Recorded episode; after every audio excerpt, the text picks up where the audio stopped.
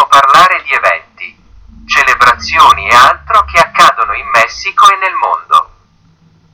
Grande lavoro svolto da volontari in tutto il mondo, non siamo solo riferendosi a volontari che, ad esempio, aiutano nella cucina della comunità o che, ad esempio, aiutano in una chiesa a ordinare quali sono le donazioni in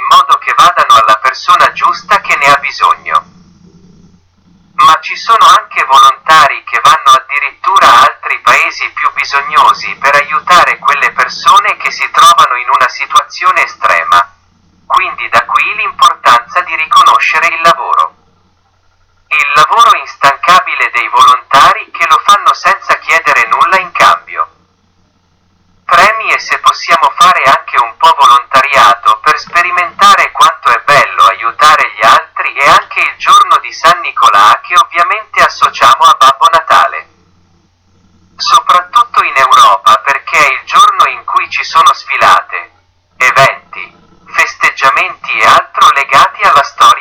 Nicola. C'è anche la giornata contro la corruzione a livello internazionale contro corruzione e per la dignità delle vittime che hanno subito un crimine o un genocidio. Questo è molto importante. Soprattutto in termini di prevenzione del crimine. Questa è la cosa più importante di questa situazione che non solo la commemoriamo, ma anche che c'è una prevenzione di tutto ciò che accade e ha a che fare con ciò che sono le vittime dei reati e la cosa principale è che non ci sono più reati e quale modo migliore che con la prevenzione e anche il giorno delle cartoline di Natale questo si sono perse sempre di più. Tuttavia ci sono ancora paesi dove è molto diffuso inviare le proprie cartoline di Natale a parenti e amici. Anche come sai in alcuni luoghi si usa esporre le cartoline che hai ricevuto. Ma purtroppo questo è andato perdendo se possiamo.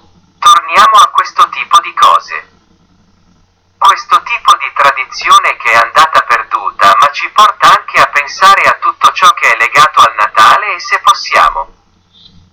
Allora mandiamo quel dettaglio di un biglietto di Natale proprio a parenti e amici non solo perché sappiano che sono nella nostra mente che li ricordiamo sempre, ma anche per avere quel dettaglio e farli stare bene. Al momento è tutto in questa edizione. Come sempre lasciamo i temi sul tavolo per rifletterci e non vogliamo salutarvi senza ringraziarvi per averci ascoltato e ricordandovi i nostri social email. Podcast Mexico and the World chiocciola gmail.com Twitter. Chiocciola Mexico the World Facebook.